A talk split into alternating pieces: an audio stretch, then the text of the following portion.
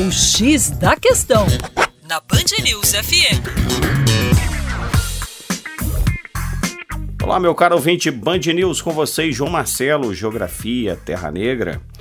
Pois é, a palavra protecionismo tem aparecido com muita frequência nos noticiários, especialmente nos boletins econômicos, e muito associada ao senhor Donald Trump. Mas afinal de contas, meu querido e minha querida ouvinte, você sabe o que é protecionismo? Pois é, é um conjunto de ações para impedir ou restringir a entrada de mercadorias ou serviços estrangeiros. Isso serve para proteger as empresas e os empregos nacionais. Pois é, por isso que Trump anunciou um dos seus grandes lemas de campanha foi America First, ou seja, proteger as empresas americanas e os empregos americanos era prioridade.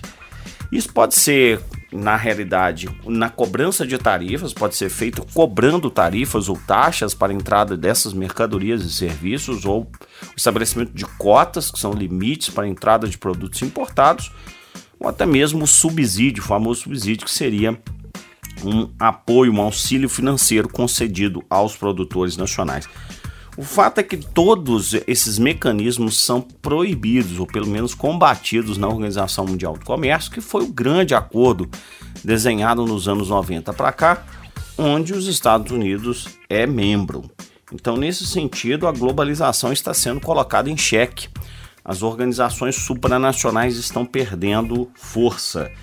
E é exatamente nesse contexto que surge a guerra comercial, uma disputa na qual os países utilizam estratégias para restringir a circulação de produtos ou serviços importados para atingir os seus objetivos econômicos. Trump impôs taxas extras sobre a importação de produtos da China com três alegações. Os chineses cometeriam roubo de propriedade intelectual, o governo chinês subsidiaria a produção de empresas nacionais e estaria fazendo uma manipulação cambial. Pois é, nessa história, a concorrência parece que vai levar a um aprofundamento desta guerra. Vamos ver o que, que o futuro nos reserva. Para mais, acesse aí o nosso canal youtube.com barra Terra Negra. Um forte abraço.